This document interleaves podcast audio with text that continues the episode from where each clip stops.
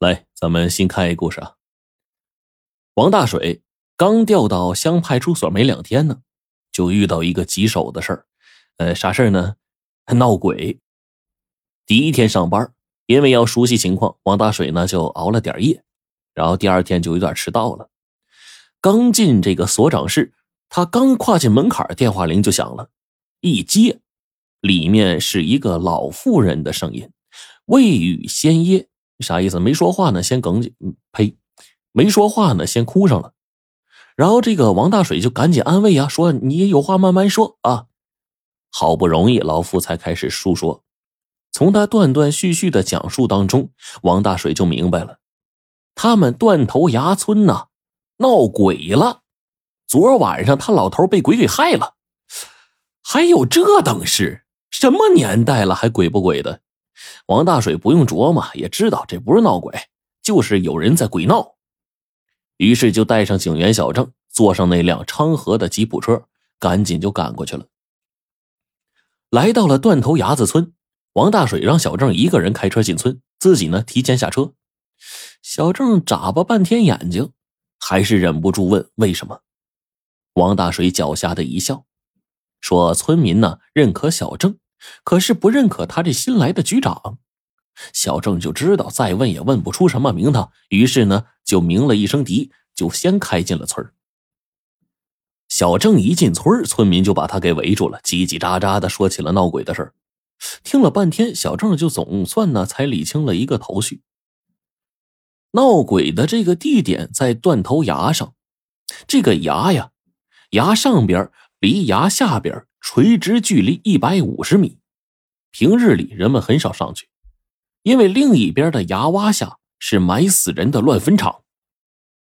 前天晚上，村头的方顺子去接他回娘家的媳妇儿，没接着，想绕点近路早些回家，因而就翻崖子抄了近道，走着走着就看见前面崖子上边好像有一个人影。方顺子本来就年轻，再加上他胆儿也不小。当时心里啊就寻思着，这大半夜的，怎么还会有人往那儿去呢？压根儿就没往那“鬼”字上想。可是要接近那个人影的时候，不禁“妈呀”一下，浑身汗毛唰就竖起来了。怎么了？原来这人影竟然是鬼，没脑袋也没双脚，就这么一截身子，一蹦一蹦的。等跑到家，方顺子整个人呢都快虚脱了啊，全身上下就像从水里捞出来似的。父亲方大同一见到他就知道，哎呀，肯定是受了惊吓了呀，因为他靠打猎生活了半辈子，什么事没见过呀。近十年，由于政府要搞什么生态平衡，将一些动物保护起来了，他这才收了枪，罢了手。于是等儿子情绪稳定之后，就询问。在听了事情经过，这老猎人呢不禁就呵呵的笑了起来，说：“你还亏得你是我方大同的儿子呀！啊，哪里有鬼呀？肯定是什么野物。”听父亲这么一说，方顺这心里就活络起来了。是啊，这世上怎么可能有鬼呢？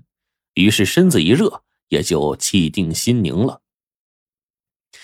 第二天挨到了晚上，方顺子媳妇还没回来。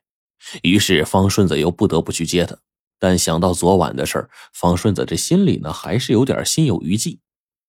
方大同就看出了儿子的犹豫，于是摘下了挂在墙上已经多年没有使用过的猎枪，一拍就说：“走，我陪你去。”可是等接到方顺子的媳妇儿，他们一行三人往回走的时候，那鬼又出现了。吓得方顺子媳妇儿一把拉了方顺子，没命的就跑啊！而方大同呢，我怎么感觉方大同这这么熟悉呢？哪儿听过？啊，这个方大同啊，虽然没像他们那样跑走，但是心里呢也不几个噔一下子。哎呦呵，他可没见过这样的野物啊！于是端起来枪来就砰的一下，可谁知那鬼呀，听到枪声先是一愣。停在那儿不动了，片刻之后似乎回过神来了，哇啦啦发出怪音，一蹦一蹦的向他迫近。等到方顺子和媳妇儿快跑下山的时候，才想起来还有爹呢呀。回头一看，一片模糊，黑漆漆的，喊了几声也没人应。想回去找，可又没那个胆子，于是就没命的呼救起来。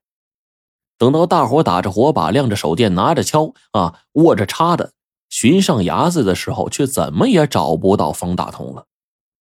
折腾了一晚上，第二天太阳出来的时候，人们才在崖洼子下边一个坎边上找着他尸首了。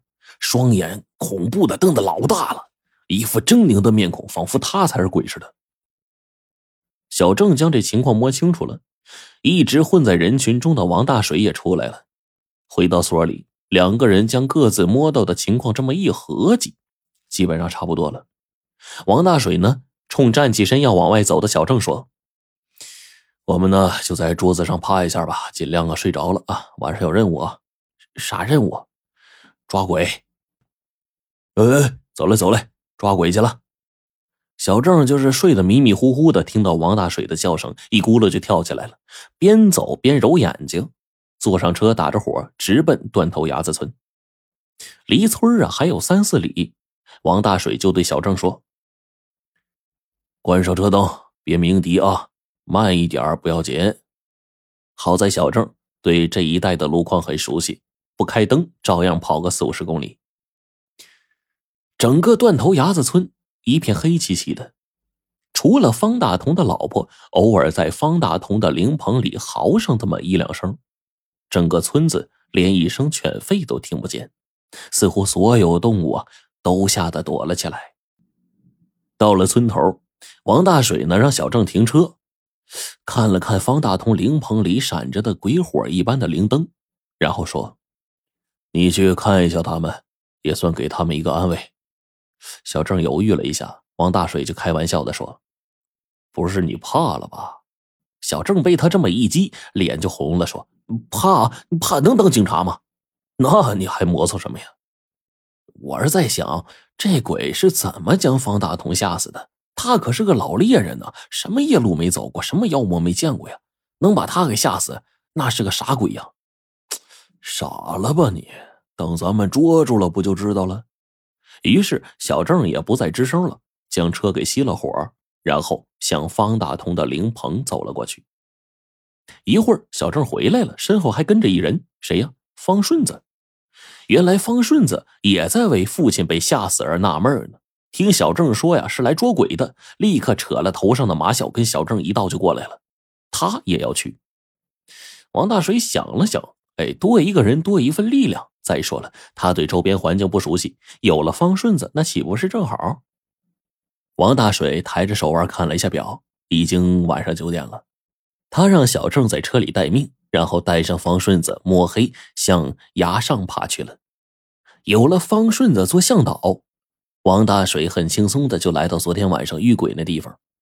选了一处窝风，但是迎着星光的地方，俩人就蹲下来了，开始警惕的搜寻起了那黑成一团的崖下以及通向崖下的那个路。